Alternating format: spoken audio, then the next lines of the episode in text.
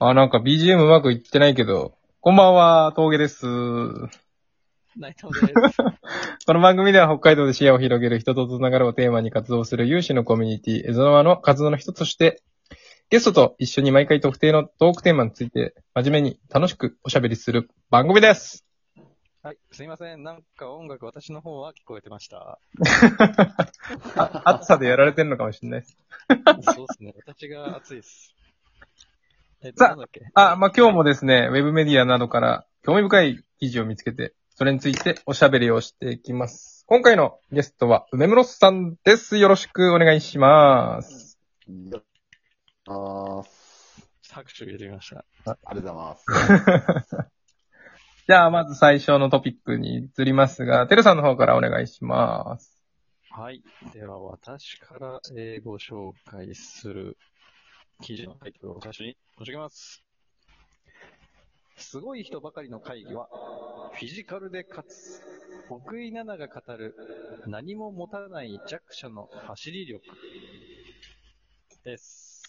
こちらの記事は、新 R25 の7月6日の記事で、えーあの、ビジネスパーソンの〇〇力という連載の一つ。テレビ朝日の平石アナウンサーの走りの真髄の後に続く同じく走り力を取り上げた内容となってました。ご紹介する記事の登場人物である奥井奈々さんは、もともとモデルをされていたところから、ニュースピックスの G アップデートで MC になられました。MC に抜擢された当初は、もちろんファシリテートの経験が豊富だったわけではありません。G アップデートでは、奥井さんの他にもう一人 MC として、芸人の小坂大魔王さんがいらっしゃり、出演されるゲストの方々も毎回一流のビジネスパーソンが集っています。そんな圧倒的に自分が不利な環境で、奥井さんは小坂さんからこんなことを言われたそうです。フィジカルが弱すぎて全然ダメ。これが一つ目のポイントで、議論の場では、フィジカルって関係なさそうに思うんですけど、このフィジカルというのは姿勢のことをおっしゃっていたようなんです。つまり、えー議論の空気に押し負けないように、椅子の前半分に座って前のめりになること。そして手を机の上に置くことでファイティングポーズを取るということだそうです。知識と経験のあるベテランに若手のファシリテーターが勝てるのはこの姿勢の部分なんですね。で、二つ目のポイントは、第三の目で話すというものだそうです。額の第三の目で相手を捉えるという意識をしながら話を聞くようにすると、自然と相手に正対できたり、真摯に聞く姿勢ができてたりするんだそうです。この見た目がですね、ちゃんと聞いてますというアピールになるので、配信を話をしている人から良い話を引き出すための空気を作れるコツなんだそうです。はい。そして、奥井さん自身が、あの、G アップデートの MC で、えー意識してやられていたのはですね、あの自分にファシリの経験がないので、とにかく準備をしたそうなんです。で、それがですね、記事の中で、あのスプレッドシートに、毎回出演者のことをこう分析して自分でまとめた資料を用意して番組に臨んでいるそうで、その内容がですね、えぐいぐらいすごい準備をしてるんですよね。で、あの、まあ、結局、奥井さん自身は、ファシリの経験はないからこそ、あの、この準備をしっかりして、あの、専門的な内容については、出演者の方々にもちろんかなわないんだけど、あの、ファシリテートに対する使命感を生み出して、番組に入っていたようなんです。なので、あの、まあ、若手の人があんまり会議でファシリテートをするっていうこともないかもしれないんですけど、まあ、基本的に会議に出るメンバーといえば、意思決定ができる人だったり、判断ができる人だったり、まあ同じことは。あそれからたくさんの情報を持っている人だったりっていう人が出てくると思うんですけど、まあ、そまあ、仮にそんな中で自分が回さなきゃいけなくなった時に、まあ、この3つのポイントをやれることをやってみるといいのかもしれないという記事でした。はい。お二人はどうでしょうか？なんだろうな。村野さんあ、あ、上村さんどうぞ。え、どうぞどうぞ。あの、いや、内容聞いてて思ったのと、今ラジオもう100回以上収録してて思ってるところですけども、やっぱちゃんと話すとかちゃんと話を聞くっていう前準備をした回としてない回だと、やっぱ全然自分の話し方、頭のまとまり方が違ってくるんで、その、ファシリテート力がないからって、なんだろうな。まあ、そもそも誰も持ってないと思うんですよね。で、その内容、情報を集めながら、言葉を紡いでいく力を、慣れきった人が多分ファシリテート力あるっていうふうに定義してて、でもその前に至るためには、まあ、この奥井さんがまとめてるスプレッドシートざーっと見ましたけど、やっぱ、それぐらい調べて、その、聞きたい人が何を聞きたいのか、自分だったらこういう質問を投げかけるみたいな前準備をしないとじ上手なファシリテーターにはなれないんじゃないかっていうふうに、なんか自分の経験を踏まえて感じましたね。なので、ファシリテーターのしっかりとした階段をしっかりと踏んでいるように見えますし、ここまでの努力はなかなか自分はできないだろうなと思いながら記事を読ませていただきながら聞いてましたね。はい。はい。そうですね。奥井さん、相当これ、うん大変ですよ、毎回。まあ、ジャブで私見てるんでわかりますけど。はい。このスプレッドシート上すごいですねどう。ですか？上村さんどうですか、そうですね。もうこのスプレッドシートちょっとやばいなって正直思ったんですけど、うん。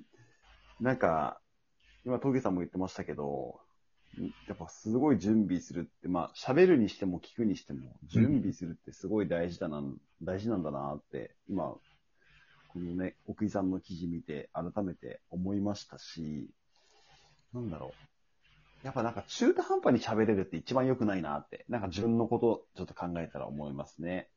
なんかこう、極端に喋れないのか、準備してしっかり喋れるのか、やっぱどっちかがいいなって。僕、なんか結構空気雰囲気で喋れちゃったりするので、なんかなんとなく。ああ、なるほど、なるほど。うん、でもそれってなんかすごいやっぱ一番薄っぺらいなって。なんか、すごい思いました。ええ、大いに反省しました、今。うん人に作ろうって話作れちゃうんですよね。そうなんですね。中途半端に頭もあるとね、そういうことできちゃうんですよね。わかります。あなるほどな。はい。はい。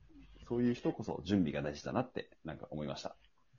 うんうんうんこれでもあれですよね、あのー番組、番組、まあラジオややり始めて最初の頃は、まあ、とりあえず二人とも全くその人と一緒に、いなんていうんですか、その会話を紡ぎながら、えー話を進めていって、ちゃんと集結するってできない状態で始まったから、めちゃくちゃ話すのって難しいなってところから始まったじゃないですか。そうですよね。それが、はい、ちょっと慣れてきて、で、えーこれ、この形にしたのって6月、5月 ?6 月ぐらいからでしたっけ？収録始めたの6月ぐらいですね、去年の。?6 月あ、あで、今のこの形にしたの？もう、そう、1年後なんで6月からですね。そうですね。そう。にしたからは、今度、ファシリテートっていうよりも、あれじゃないですか。あのー記事を読み込んで、うん準備して解説する状態にまとめるっていう、はい。これまたちょっと違いますよね。前のそのフェーズとは。違いますね。はい。んなかなかやっぱり、やる、やってみるっていうのが、なんせ勉強になりますね。うーん。あと、この、奥井さんのこの準備の凄さは、正直、会議だけじゃないですよね。あの、まあ、奥井さんのっていうか、こういう準備に対する、うその後自分に返ってくるベネフィットみたいなのって、何するにしても結構準備ってやったかやってないかで、うん。あの、楽さ変わりません？その、本番の時の。いや、わかりますね。成功のイメージがつくほど準備した場合は、割と成功するなって、う成功までいかないかもしれないですけど、うまくいいくことが多いですね。ですよね。なんかその、これだけ準備しとけば、まあ、しっかりできるだろうみたいな、ちょっとこう、落ち着くぐらいになるというか。ううんん。で、そういう意味で言うと、今日は、割かし3人とも準備ができてない状態で、えー今日のラジオをスタート。日程決めたのは昨日だし、みたいな。です。まあ、準備9割ってよく言いますけど、うん。なるほど。準備9割。うんなるほど。覚えとこ準備9割しとけば大抵のことはうまくいくっていう。うん。う。じゃあ本番行くまでにほぼ終わってなきゃいけないですね。そうなんですよね。ゴールまで全部見えてる状態でスタートを切るぐらいの 状態じゃないとなかなかうまくいかない。いや、ほんとそうですね。めちゃくちゃ大事ですね、それ。うーん、なるほど、なるほど。あともう一個これ、私紹介のところに言わなかったんですけど、あの、記事の中の最後で、えーファシリテーターは締めが良ければ全て良しっていうのも小坂さんから教わったそうなんですよね。